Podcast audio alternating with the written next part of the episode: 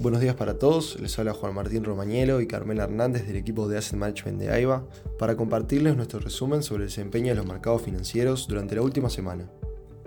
Esta semana los mercados globales cerraron con resultados dispares en medio del continuo conflicto entre Rusia y Ucrania y el endurecimiento de la política monetaria por parte de la Reserva Federal. En Estados Unidos las acciones avanzaron por segunda semana consecutiva, mientras que en Europa los resultados fueron mixtos. Con respecto a la guerra entre Rusia y Ucrania, esta semana no hubo avances relevantes en las negociaciones para poner fin a la misma. La noticia más destacada fue el viaje de Joe Biden, presidente de Estados Unidos, a Bruselas, donde se reunió con los países miembros de la Unión Europea, logrando un acuerdo energético para disminuir la dependencia de Rusia, nuevas sanciones a este país y mayor presión para que China no apoye a Rusia. Por su parte, Alemania presentó un plan para garantizar la seguridad energética del país, esperando dejar de importar petróleo ruso a fines de este año y gas natural a partir de 2024. En cuanto a política monetaria, la semana estuvo marcada nuevamente por los dichos de Jerome Powell el martes, quien manifestó que la Fed debe moverse rápido y, si es necesario, de manera más agresiva. A su vez, no descartó un aumento en la tasa de referencia de 50 puntos básicos en la próxima reunión de mayo.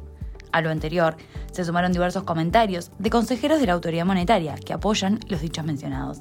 Por su parte, el Banco Central Europeo se mostró con un tono más moderado ante un posible ajuste agresivo de la política monetaria, a medida que lucha con menores presiones inflacionarias y a la vez muestra una mayor probabilidad de entrar en recesión.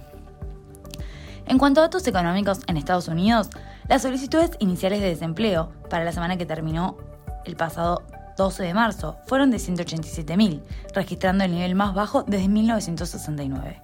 Además, el PMI de servicios y manufacturas de marzo anotaron 58.9 y 58.5 respectivamente, ambos son encima de lo esperado.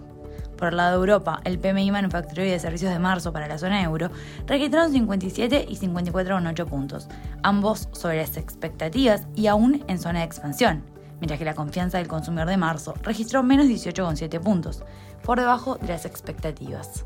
En Alemania, el índice de precios del productor del mes de febrero creció un 25,9% interanual, acelerándose con respecto al de enero, y en Reino Unido la inflación durante febrero fue de 6,2% interanual, también por encima de las expectativas.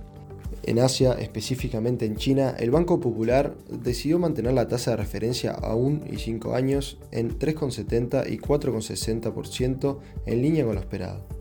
Por último, en América Latina, en Argentina el PBI del cuarto trimestre creció 8,6% interanual, levemente por debajo del 8,7% esperado. Asimismo, la tasa de desempleo del mismo periodo fue del 7%, menor al registro previo del 8,2%. En este contexto, para el corrido de la semana pasada en Estados Unidos, los principales índices avanzaron. El S&P 500, el Dow Jones y el Nasdaq ganaron 1,79, 0,31 y 1,98% respectivamente. Por otro lado, en Europa los índices bursátiles presentaron resultados mixtos. El Stock 600 y el DAX alemán retrocedieron 0,84 y 1,35%, mientras que el FTSE en inglés ganó 1,11%.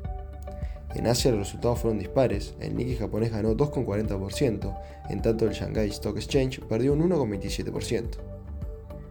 En cuanto a la renta fija, los bonos del Tesoro cayeron en camino a una de sus peores caídas trimestrales desde al menos principios de la década de 1970, a medida que el mercado aumentaba las apuestas sobre la subida de tipos de la Reserva Federal. Los operadores de swaps están valorando dos puntos porcentuales completos de aumentos adicionales de la Fed para este año, y los economistas de Citigroup impulsaron su pronóstico de aumento de tasas para este año, incluidos cuatro movimientos consecutivos de medio punto. Por el lado de los commodities, el barril del petróleo cerró la semana con un avance de 8,8%, alcanzando los 110 dólares por barril en la referencia WTI. El conflicto entre Rusia y Ucrania continúa generando volatilidad en los mercados, dada la fuerte dependencia de Europa al gas y el diésel ruso, lo que se suma a las renovadas preocupaciones sobre la propagación del COVID-19 en China y el impacto que esto podría tener sobre la demanda de combustible. Por su parte, el oro también cerró la semana en terreno positivo con un avance de 1,91%.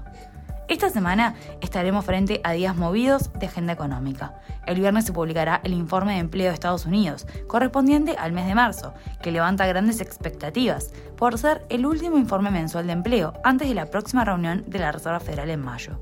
Antes de eso, tendremos una actualización de la inflación, datos de confianza publicados por el Conference Board y la publicación del índice ISM de gestores de compra para el sector manufacturero. Por el lado de Europa, también conoceremos datos de confianza e inflación. Los acontecimientos en Rusia y los precios del petróleo seguirán también determinando la confianza del mercado a medida que nos acercamos al cierre del primer trimestre del año. Hasta aquí llegamos con nuestro resumen semanal de noticias. Cualquier consulta o comentario, los invitamos a que nos contacten a través de nuestra casilla de Investment Support. Muchas gracias a todos.